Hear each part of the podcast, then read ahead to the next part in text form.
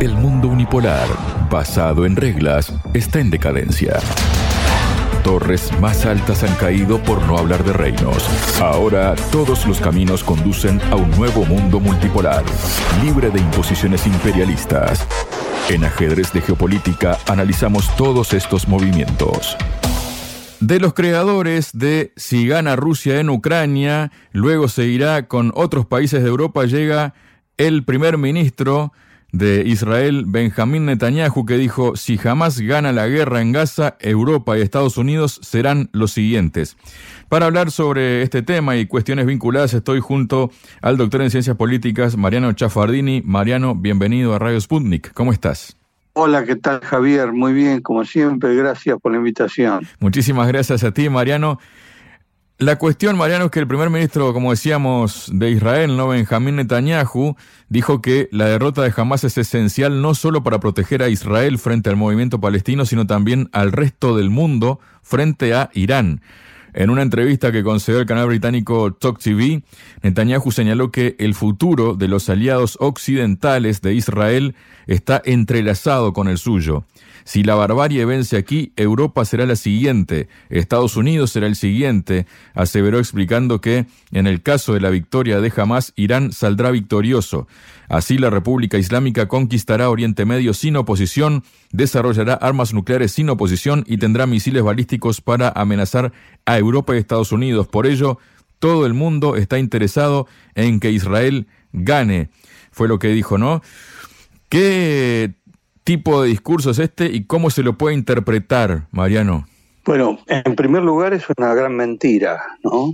Es una falsedad, de toda falsedad, porque la desproporción de la reacción israelí frente a lo que aparentemente fue un ataque terrorista de Hamas en su territorio es gigantesca y no todo el mundo está del lado de Israel, a punto tal que las propias Naciones Unidas están llamando a una detente y hasta hubo una expresión de la Corte Internacional de Justicia llamando a la ayuda humanitaria en Gaza. Es decir, que la situación de Gaza se considera como una situación de genocidio israelí en Gaza. Y eso eh, a nivel de varios organismos internacionales y en general en muchos países los pueblos están de acuerdo con la solidaridad con Palestina, la solidaridad con Gaza, y el cese de la guerra. Así que, en primer lugar, no es cierto que todo el mundo esté de acuerdo con lo que está haciendo Israel, pero además es mentira esto de que haya una intención de prolongar las guerras, porque ni a Rusia, en el caso de que se termine el conflicto en Ucrania, ni a Irán ni a otros países árabes, en el caso de que se llegue también a un acuerdo de paz y a un detente, digamos, que ellos lo consideran como un triunfo de Hamas, ninguno de ellos tiene intención ni la tuvo nunca de expandirse.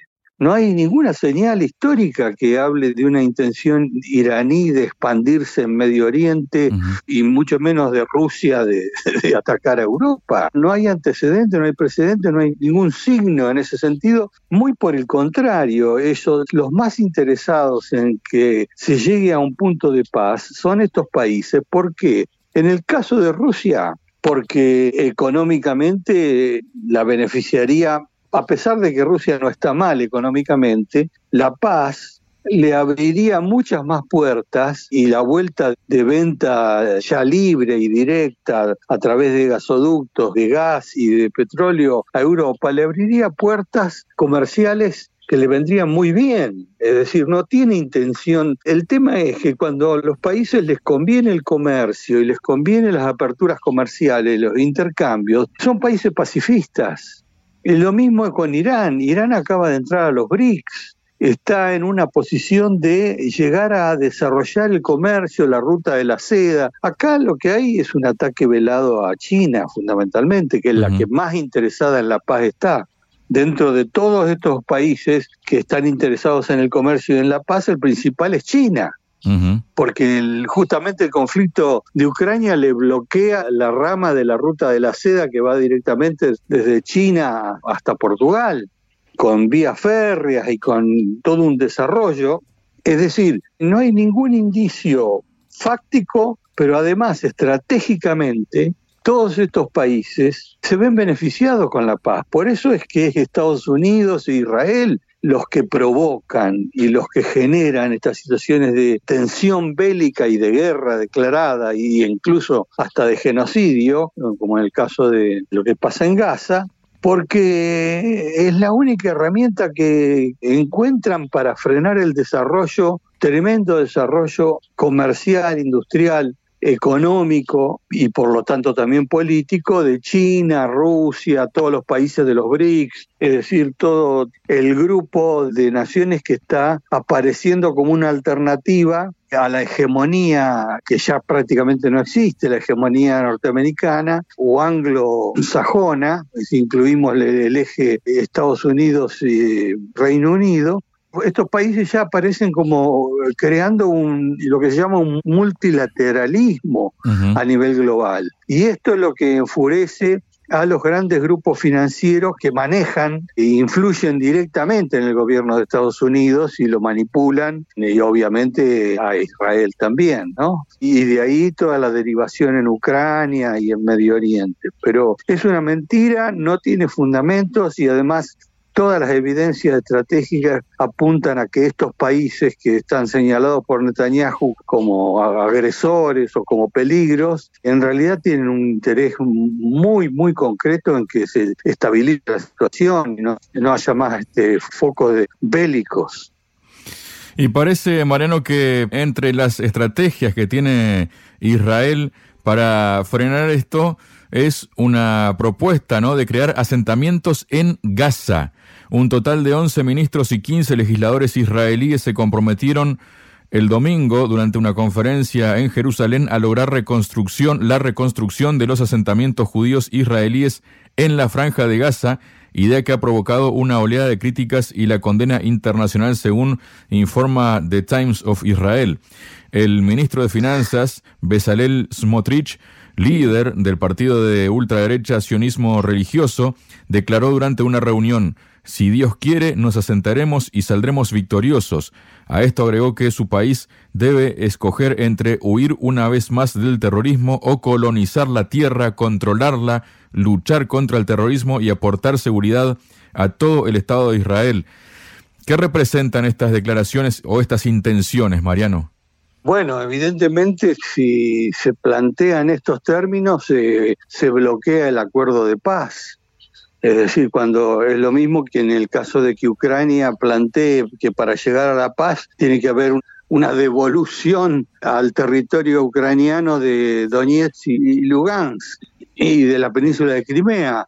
Esas cosas son imposibles, digamos, de ninguna manera la otra parte, en el caso de Ucrania, Rusia y en el caso de Medio Oriente, Palestina, pueden aceptar eso porque es prácticamente, este, es como si ellos, este, en el caso de Gaza, es, es, se legitimaría un avance de Israel totalmente ilegal y se estaría más lejos de la solución del Estado palestino.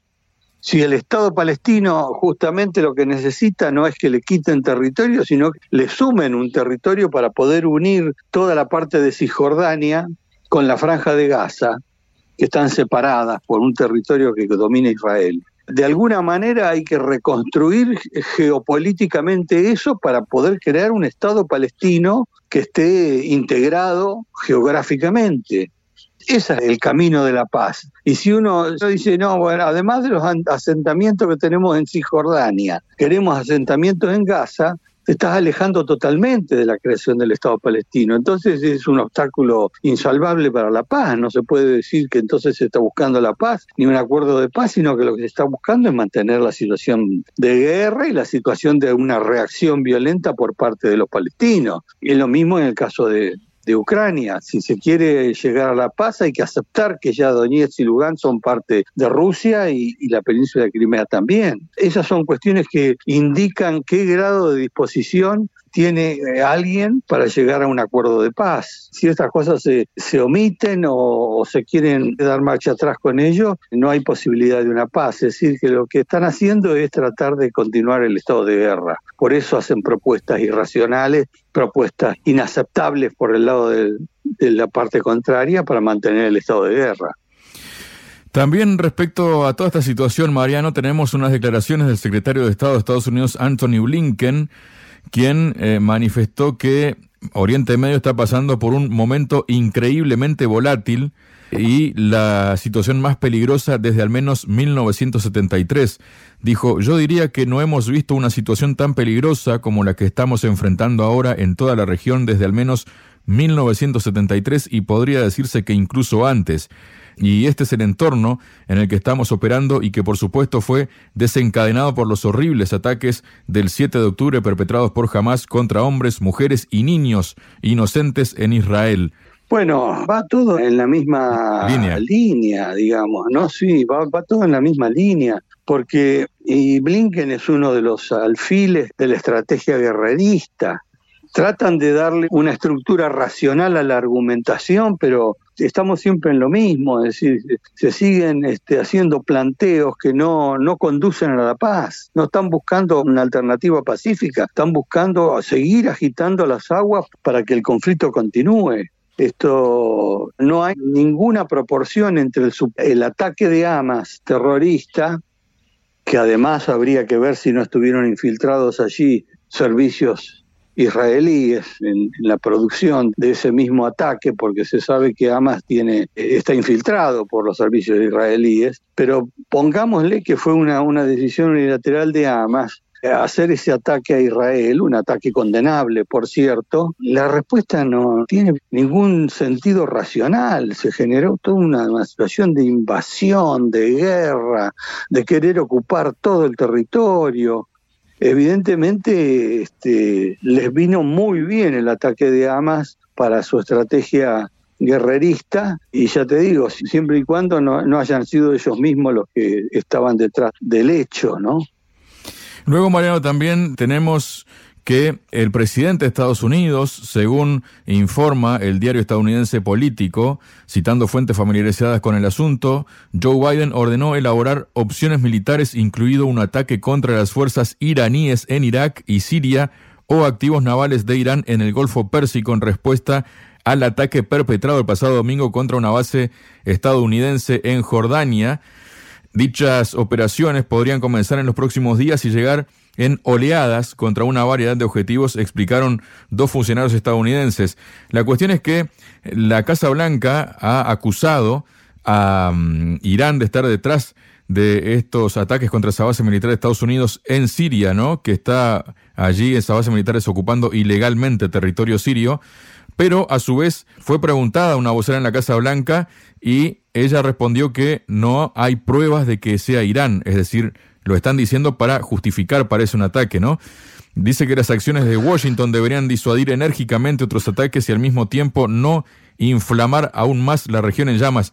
O sea, atacan para que la región no se inflame más en llamas. Esto es un oxímoron, Mariano. Sí, sí, sí, sí, bueno, muestra la irracionalidad del discurso general. Insisto en que es muy difícil que haya sido Irán el autor de esos ataques y hay que tener mucho cuidado en todo esto con los ataques de falsa bandera, digamos.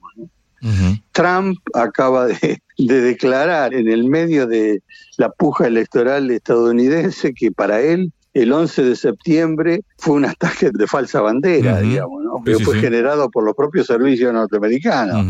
Así que si, si, están en condiciones de generar un ataque de ese tipo, de esa magnitud, y engañar a todo el mundo con una maniobra de, de ese calibre, ¿Qué no pueden hacer en medio de una situación de tensión con una base norteamericana, digamos, ¿no? Es decir, evidentemente quieren eh, eh, la desesperación del imperio norteamericano frente a lo que está viendo como un declive de su hegemonía y una crisis terminal, este, es brutal la desesperación y el manotazo del león herido, digamos, ¿no? Ellos quieren llevar el conflicto a todos lados transformar todo esto en una tercera guerra mundial. Ese es el, objetivo, en realidad, por lo menos de los sectores más belicistas. No digo que todo el mundo en el staff norteamericano esté de acuerdo con esto, pero los sectores más belicistas, dentro de los cuales está Blinken incluido, tienen como objetivo esto, ¿no?